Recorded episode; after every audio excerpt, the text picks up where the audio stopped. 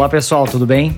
Sejam bem-vindos a mais um episódio do A Virada. Eu sou o Bruno Peroni. E eu sou o Gustavo Goldschmidt, um dos seus hosts dessa manhã, tarde, noite. E a gente está aqui hoje já no nosso oitavo episódio para falar sobre o futuro da mídia, futuro das notícias, que é um assunto super relevante ainda mais no momento que a gente está completamente overwhelmed, completamente inundado e realmente muito cheio de notícias, de informação no meio aqui da crise do Covid. Ninguém sabe mais o que é real e o que não é, né? Exatamente. E as fake news, né, as notícias falsas estão totalmente alta nesse momento onde a informação muda cada dia, né? Então, realmente uh, saem novas pesquisas, os dados mudam, os governos tomam decisões a cada dia.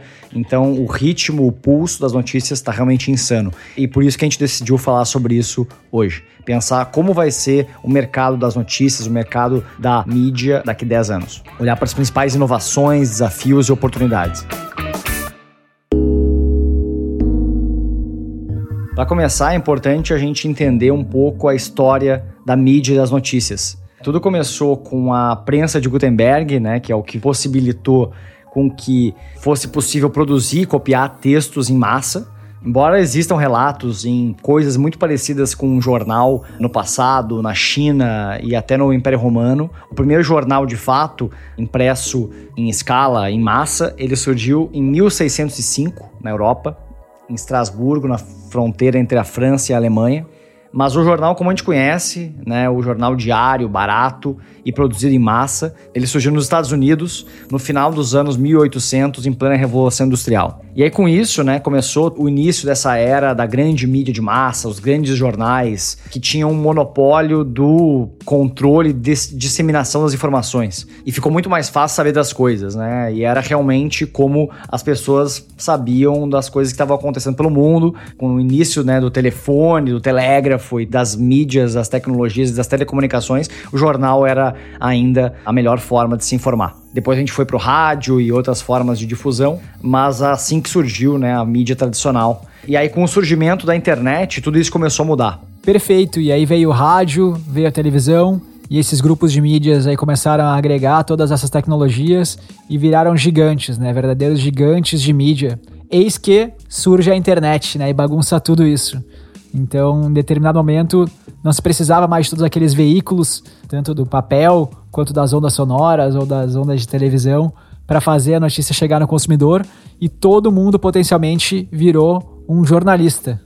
Isso mesmo. Primeiro a internet deu espaço para disseminação e acesso a esse conteúdo, mas num segundo momento, todas as pessoas, qualquer um, começou a produzir notícias, produzir informação e começou a ser mais eficiente, mais barato e mais rápido do que as mídias tradicionais.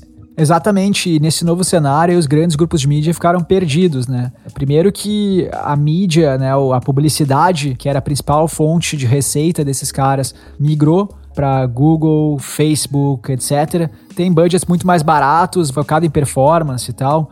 Então satisfazem melhor muitas das necessidades aí dos anunciantes. Então essa receita começou a cair. E por outro lado, né, essa abundância de conteúdo fez com que muitas pessoas não vissem tanto valor em assinar né, um veículo que falasse sobre essa informação, entre aspas, de massa, né, essa informação generalista. Isso, e o surgimento dos blogs e dos grandes portais fez com que realmente conteúdo de qualidade fosse produzido de qualquer lugar do mundo a um custo muito baixo e disseminado quase de graça com as mídias sociais. E isso realmente deixou os grandes veículos, né, a grande mídia, completamente perdida, que demorou muito tempo para reagir e se adaptar ao novo mundo digital. A gente conversou com Marcelo Fontoura, que é professor de jornalismo digital na PUC do Rio Grande do Sul, e ele é muito conectado com esse assunto e contou pra gente um pouco mais a visão dele. Bom, uh, tem uma questão que é sempre difícil a gente analisar um cenário tão móvel quanto é o da mídia, né? Eu gosto muito daquela expressão de que hoje em dia são placas tectônicas que estão se movendo, né? São muitas placas tectônicas se movendo, gerando grandes transformações. Podem parecer lentas, mas são grandes, né? Então, nos próximos 10 anos, com certeza, muitas tendências vão se solidificar que a gente não está enxergando hoje, né? É um exercício de projeção difícil. Tem algumas pistas do que, que pode estar tá acontecendo, né? Acho que, por um lado, uma tendência muito forte que está se concentrando um pouco mais hoje é a da personalização. Né? Com isso, eu quero dizer a personalização do conteúdo para indivíduos diferentes. Né? A mídia passando de cada vez menos de massa para cada vez mais ao indivíduo. Né? Isso já se quer fazer há muito tempo. A tecnologia tem permitido que isso tenha sido mais fácil, né? Se a gente for pensar o Facebook, na verdade, nada mais é do que o grande jornal de cada um. Só que, claro, envolvendo coisas que não são apenas jornalismo, né? A gente vê também uma tendência muito forte de nichificação, né? E isso é uma grande coisa que a internet já trouxe, né? Na verdade, não é nada de novo da internet. Enquanto a gente tem a mídia de massa, que é a mesma para todo mundo, a internet possibilita que tenha canais cada vez mais de nicho. Enquanto antes a gente tinha grandes veículos jornalísticos que cobriam tudo, a gente pode pensar em Folha, Estadão, enfim. A ideia é que esses veículos deem espaço para veículos menores e mais de nicho e esses caras consigam cobrir coisas mais pontuais, consigam cobrir economia, consigam cobrir, cobrir uma, um aspecto específico da política, consigam cobrir um aspecto específico do comércio exterior, por exemplo, e que cada vez mais a gente vai ter veículos assim. Né? Uma outra tendência é porque a gente vai ter cada vez mais empresas menores, né? Em vez de grandes empresas jornalísticas, empresas menores, mais ágeis, mas ao mesmo tempo eles têm menos estrutura. Então, uma dificuldade, principalmente no Brasil, é tu enfrentar a questão jurídica, né? Muito fácil um jornalista tomar um processo e não conseguir mais trabalhar. Uma redação grande consegue ter estrutura para aguentar um processo desses. Um estadão consegue receber um processo consegue aguentar isso. Agora, uma empresa com cinco pessoas tem muito menos estrutura para aguentar todos os custos e a energia que demanda um processo, né? Então, junto com a nidificação vem essa tendência. Empresas menores, elas são mais ágeis, então elas têm vantagens em termos de inovação, mas elas podem sofrer em outros pontos também. Tem uma outra tendência muito grande aí, que se conecta com, uma tendência geral, que é do jornalismo por identificação. Por exemplo, The Guardian, ele consegue, esse ano agora que passou, o The Guardian é o primeiro ano que ele conseguiu fechar no verde. Eles estavam sempre fechando no vermelho e conseguiram finalmente fechar no verde. O The Guardian, ele pertence a um fundo que não tem fins lucrativos. Então, por que as pessoas pagam o The Guardian? Porque elas se identificam com ele. E ele faz um trabalho muito forte dessa identificação. Acho que a gente vai ver no futuro cada vez mais essa tendência de eu me identificar muito com o veículo que eu acompanho e por isso eu quero contribuir para ele. Então, uma consequência disso pode ser o jornalismo ativista. Mas não necessariamente. Tu pode fazer jornalismo que não é ativista, mas ainda assim tu gerar uma identificação com as pessoas sobre como esse jornalismo é feito.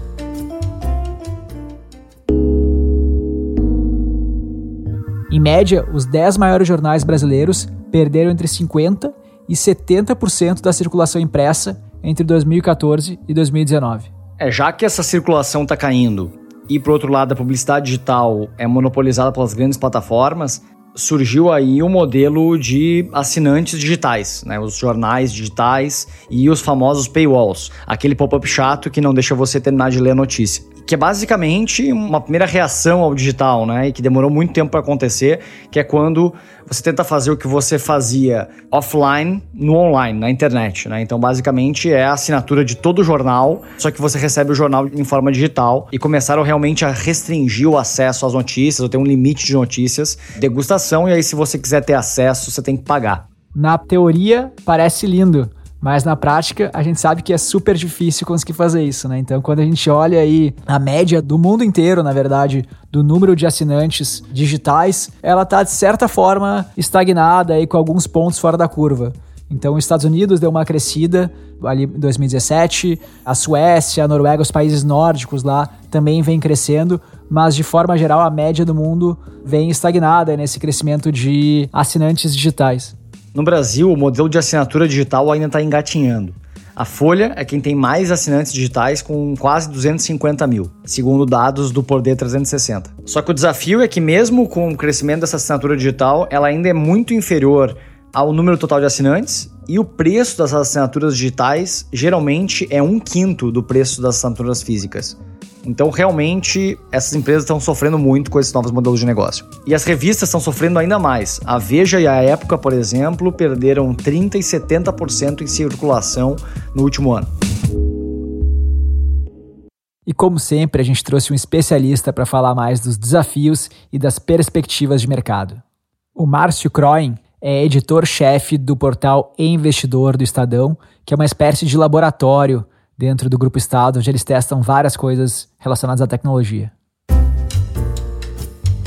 Bruno, Gustavo, um abraço a vocês e a todos que curtem o podcast A Virada. Um prazer estar aqui falando sobre o futuro da mídia, talvez um futuro mais desafiador do que qualquer outro setor aqui no nosso país.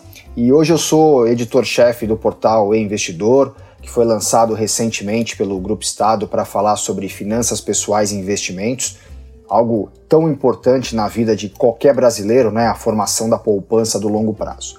E esse projeto dentro do Grupo Estado, ele é quase uma startup. Né? E por que uma startup? Tudo que a gente tem colocado ali no portal tem sido visto como um laboratório para expandir para todas as outras áreas do grupo, né? Então, a gente coloca desde da tecnologia mais básica ali ou tecnologias que não fazem parte do grupo Estado para a gente testar e ver se ela é mais rápido, mais ágil, se a experiência do leitor está sendo melhor do que no portal do Estado, que é nosso portal mãe, né? Ou tecnologias que outras pessoas já usam, outros lugares já usam, como nas nossas lives semanais a gente tem colocado um QR Code para que a pessoa baixe um conteúdo complementar ao que está sendo conversado e a gente tem medido o quanto isso tem sido importante, né? E aí quando eu falei lá no começo que é desafiador, a mídia no Brasil sempre foi arrogante, achando que poderia comandar a virada. E te conto aqui uma experiência rápida. Em 2012 a 2014, eu fazia parte do, do site da Veja, eu era um dos editores da home da Veja. E aí lá, num belo dia, teve uma reunião com a diretoria que o meu eh, diretor participou na época, o Carlos Graeb, e ele voltou espumando.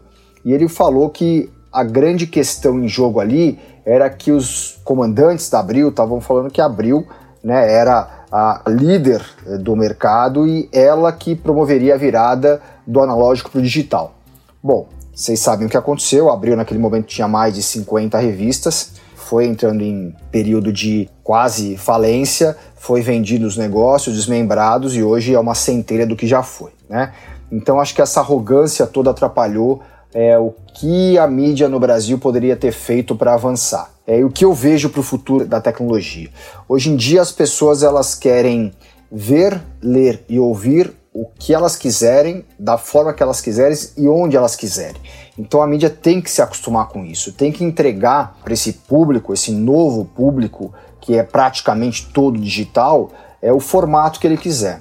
E aí tem um desafio da forma como você entrega isso para que essa pessoa leia. Será que é só pelo endereço do seu portal? né? Ou a briga que você tem que ter é pelas buscas do Google, como todo mundo fala. Então essa forma de entrega e de como você pode chegar mais rápido e melhor com um conteúdo de alta confiança em que as pessoas podem ler, podem ver ou podem ouvir e saber que lá tem uma informação confiável que está longe, muito longe de ser uma fake news.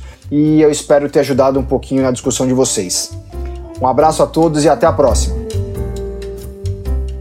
Muito legal a visão do Márcio. E já aproveitando para fazer um jabá, o Márcio também é podcaster e tem um podcast chamado Os Goleiros. Então, para quem curte futebol e especialmente a posição de goleiro, é só acessar em qualquer plataforma de streaming Os Goleiros.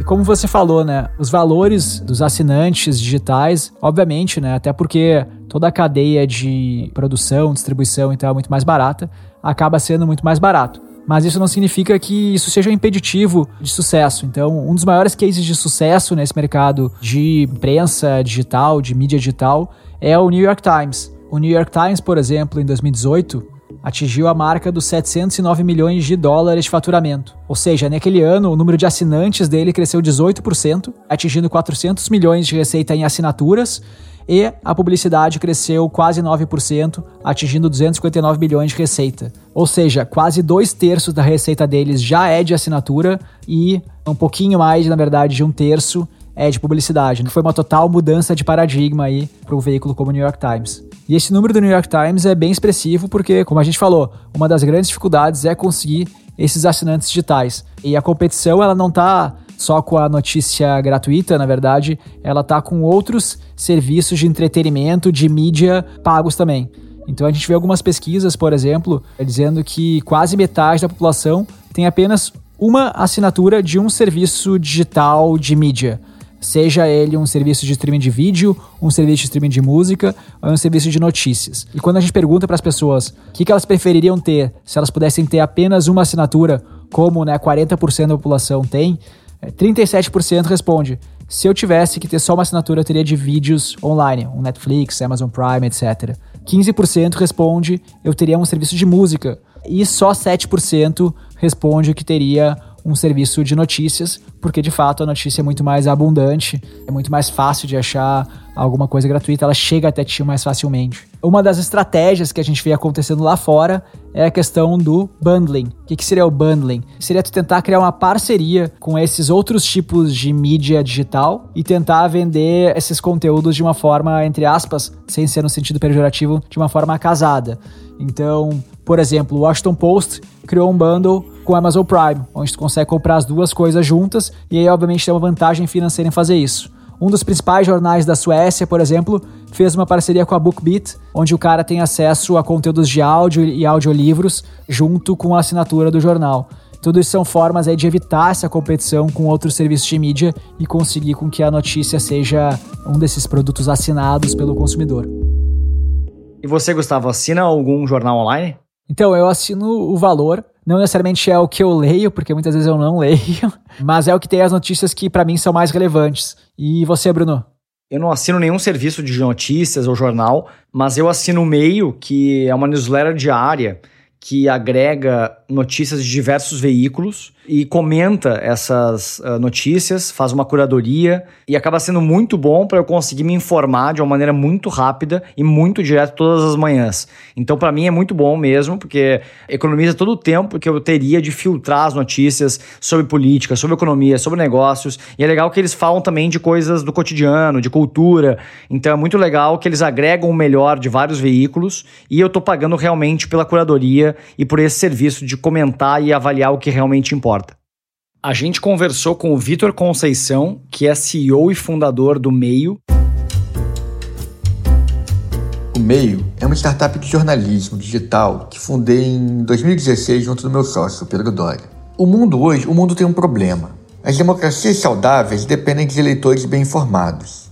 Mas hoje a desinformação reina. É tanta fake news que a gente não consegue mais saber o que, que é certo, o que, que não é. A gente não consegue discutir nem conversar com as pessoas, porque cada um está falando uma coisa diferente. E esse é o problema que a gente está tentando resolver. Porque as pessoas, as pessoas perderam o hábito de se informar. Antigamente, você acordava de manhã, pegava o jornal e lia ele. Cada um tinha o seu jeito. Você tinha pouco tempo, você podia só passar na primeira página dele, o olho assim, você sabia o que era importante. Você tinha mais tempo, você ia pegar e folhear. Tinha gente que lia do começo para o fim, outros do final para o começo, começando por esportes. Mas era aquela coisa, todo dia, mesmo horário, uma coisa começo, meio e fim, editada por profissionais. E a gente pensa o seguinte: se eu estou recebendo mais informação, eu estou melhor informado. Mas isso não é verdade. Então o meio veio para resolver esse problema. Todo dia de manhã cedo, um resumo do que é importante você saber. No seu e-mail, no seu celular, na sua mão. Um novo hábito de se informar que encaixa nessa nossa vida digital corrida. E daí veio a ideia de lançar o e-mail como uma newsletter. Em 2016 estava começando uma onda de revival de newsletters. Newsletters são coisas muito antigas na internet, né? Mas em 2016 começou a bombar newsletter para tudo que é canto. E a gente estava atento para isso. E newsletters têm de vantagens competitivas para esse mercado. O e-mail, apesar de ser uma coisa antiga, ele é nativo no celular. Então, quer dizer, você estando numa newsletter, você já está nativo no celular, você já é mobile. Chegando na caixa de entrada das pessoas, você ajuda a criar um hábito. Aquela coisa, todo dia no mesmo horário, chegou aquele e-mail, a pessoa lê, pum, se informou, acabou. Você está no meio dos e-mails dele, das conversas. Ele pode clicar no reply e responder para a gente, a gente recebe, a gente recebe esse feedback. Uma outra vantagem muito grande da newsletter é que com ela a gente cria uma base de assinantes que é nossa. Eu não, tô, eu não dependo da boa vontade de algoritmo das redes sociais. Se o Facebook mudar o algoritmo dele, eu não perdi o meu negócio. Eu continuo tendo contato com os meus leitores, eu continuo todo dia chegando na caixa de entrada deles. Hoje a gente está chegando perto de 100 mil assinantes na versão gratuita do meio e a gente alcançou um público que é extremamente qualificado e influente. E é legal ver, né, como tanto eu quanto você assinamos aí veículos de nicho. E eu acho que essa é uma das principais tendências, né? A quebra desse monopólio de um grande veículo de mídia massivo com milhares, dezenas de milhares de colaboradores para vários pequenos business de notícias especializados em alguns nichos, rentável, claro, mas business menores, né? É claro, se o cara quer, quiser construir uma grande empresa de notícias, o cara pode, obviamente, associar vários desses veículos de nicho um ao lado do outro e construir um grande império. Mas é uma questão muito mais complicada. Na verdade, são várias pequenas empresas, uma ao lado da outra. Exato. Eu acredito muito que existe uma fusão entre o negócio, o mercado de notícias e o mercado de conteúdo. E a gente vê isso acontecendo de diversas formas. Então, por exemplo, a gente tem vários casos que ilustram isso. Um dos casos é o BTG, o Banco Pactual, adquirindo a revista Exame da Abril e realmente se posicionando como mídia. E a tendência desses veículos novos, emergentes e independentes, que são mais nichados, começarem a agregar novos serviços que têm muito a ver com educação, tem muito a ver com curadoria e que vão muito além do simples noticiar. Então acho que existe uma fusão entre essas duas coisas. Eu acredito que, na verdade, o futuro é a venda dessa informação nichada e de qualidade com a curadoria para a pessoa certa. E aí vale a pena olhar, né? O grande case do New York Times, por exemplo, que tem hoje 3,3 milhões de assinantes, cobra 2 dólares por semana do seu assinante. O segundo lugar em número de assinantes é o Wall Street Journal, que tem 1,5 milhões de assinantes, basicamente metade do que tem o New York Times. No entanto, eles cobram quase 20 dólares por semana do seu assinante, 10 vezes mais.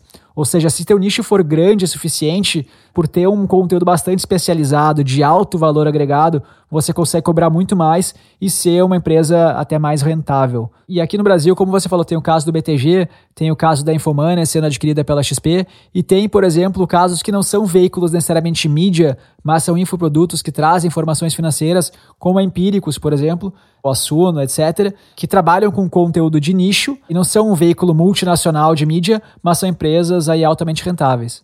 Exato, ou menos até num nível mais micro, os grupos de Telegram pagos, né, de influenciadores que vão fazendo curadoria de notícias e comentando artigos específicos. Então acredito que a gente está vendo já uma fragmentação desse mercado absurda, né, e realmente ter diversos veículos verticais. E a gente vê isso acontecendo quando a gente olha os grandes unicórnios desse mercado. Então, quem são os veículos independentes, as grandes empresas de mídia que surgiram aí nos últimos anos e que chegaram a esse estágio? Eu selecionei aqui três, que eu sou muito fã, inclusive, das três empresas. A gente tem a Vice Media, né, que tem uma pegada muito única de conteúdo e que, na verdade, todas elas operam como redes de conteúdo. Então, elas não têm só um veículo, elas não têm só uma marca, uma cara, elas são uma rede de veículos menores e elas já trabalham com uma cabeça digital, elas surgiram no momento digital. Então, elas operam já muito fundidas no sentido desse business de conteúdo, fazendo branded content, que é conteúdo de marca. Então, não é realmente uma publicidade, mas é um conteúdo patrocinado para uma marca. E a gente tem depois a Vox Media, que tem inclusive a série explicando, que várias vezes a gente coloca aqui como referência dos nossos episódios, que a gente gosta bastante, e que tem mais de 20 marcas de veículos que eles operam. Por último, a BuzzFeed, né, que não chega a ser um unicórnio, mas é uma empresa que é super relevante aí nesse mercado mercado e que também tem diversas marcas e tem hoje 200 milhões de pessoas acessam as suas notícias todos os meses. Eu sou realmente fã da Vox, acho o conteúdo deles bom pra caramba, principalmente o We Are Warm, que é sobre música que para quem gosta do assunto vale a pena. E essas empresas, né, como a Vox, a Vice, a BuzzFeed e tal, elas, como você falou, já nasceram no digital, então tem um conteúdo já pensado considerando a forma de consumo atual. O telefone, conteúdos mais curtos, bastante multiformato, né? Então, vídeos, textos, áudios, etc.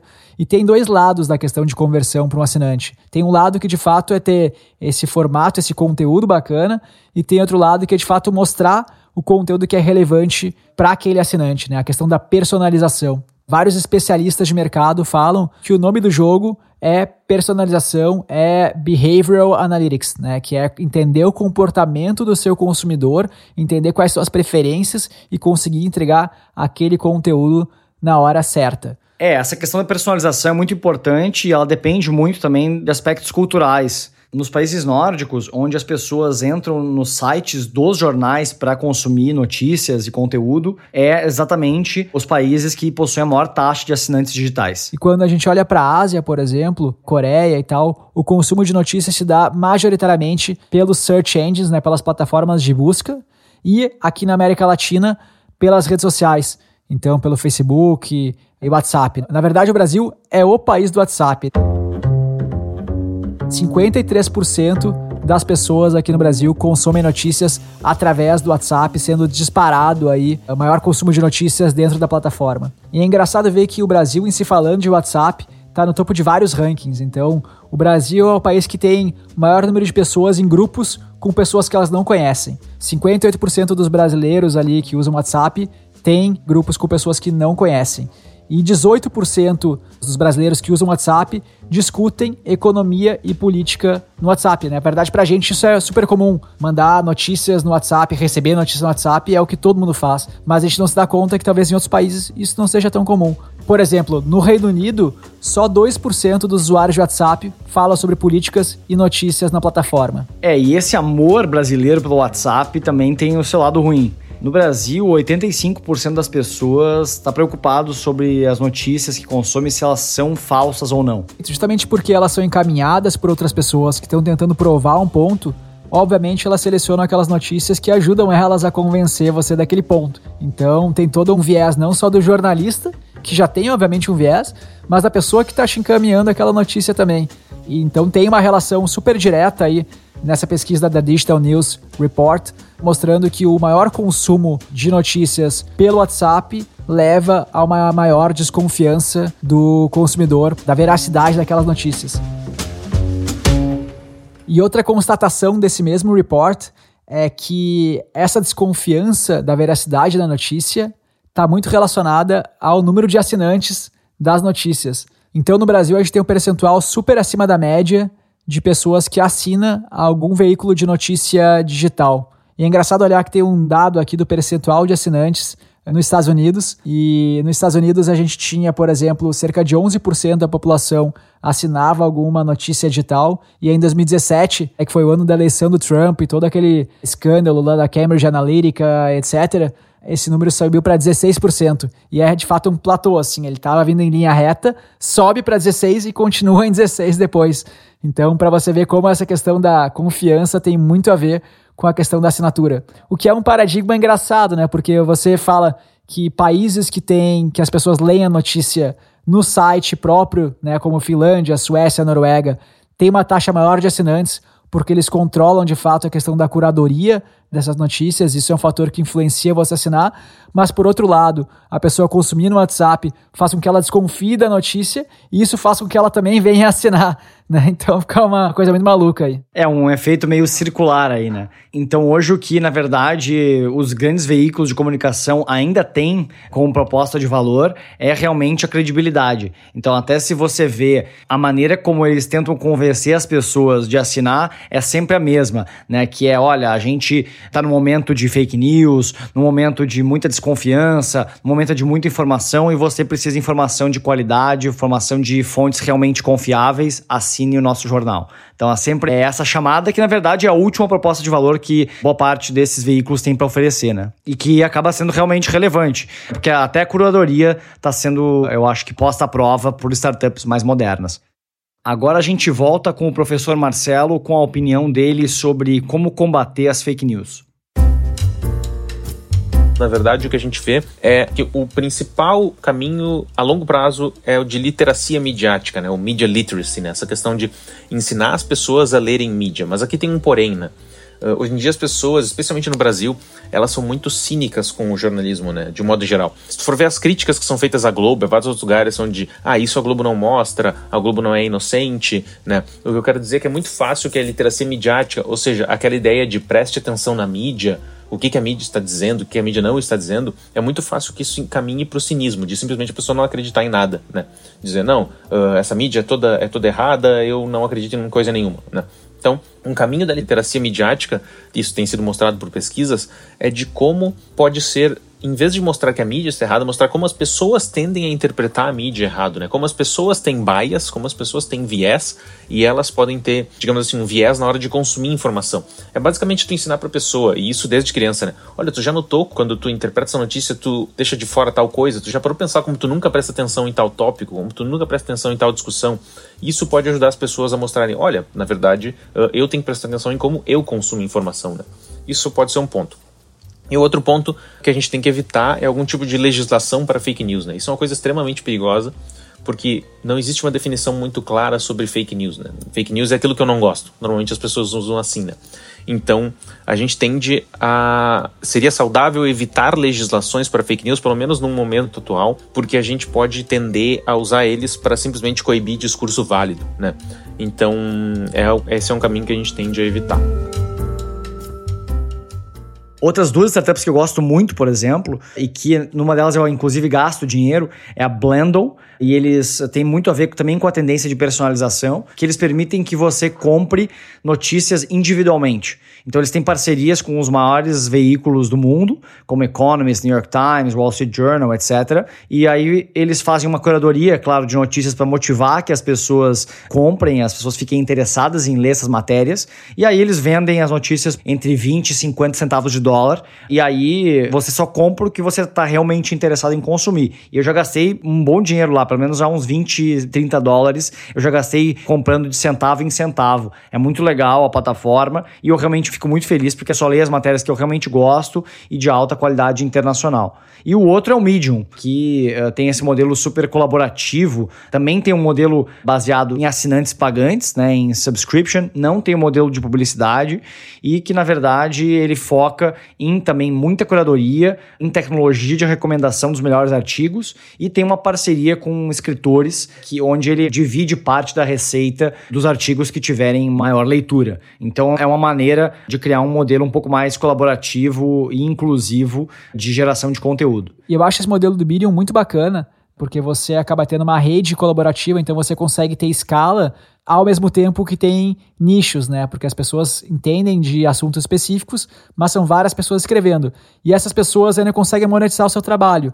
Então, se você escreve para o Medium, você pode optar por entrar no paywall deles e se eles receberem dinheiro de assinantes, se aqueles assinantes lerem o seu conteúdo, ele vai fazer um revenue share, né? Uma partilha da receita com você. Então eles têm esses conteúdos, é claro, da rede, mas tem também esses conteúdos originais proprietários. E mesmo eu gostando tanto assim do modelo do Medium e tal, eles mesmos passaram por maus bocados aí procurando um modelo de negócio que fosse rentável. Há uns dois anos atrás tiveram uma super demissão de pessoas lá em busca desse modelo, até chegarem a essa resposta talvez entre aspas tradicional aí que as grandes mídias estão datando do paywall, mas que é o que de fato está funcionando um pouquinho melhor para eles. E uma outra tendência bem curiosa é de pessoas evitando as notícias, né? E eu consigo entender, né? Porque, por exemplo, nesse momento de coronavírus, que você liga a televisão, liga o rádio, só se fala do mesmo assunto, eu tô algumas semanas já evitando as notícias, né? Eu já tô em casa, já sei dos riscos e tal. Agora deixa minha cabeça descansar, pensar em outra coisa aqui para conseguir produzir, para conseguir ser feliz. Então você acaba evitando as notícias.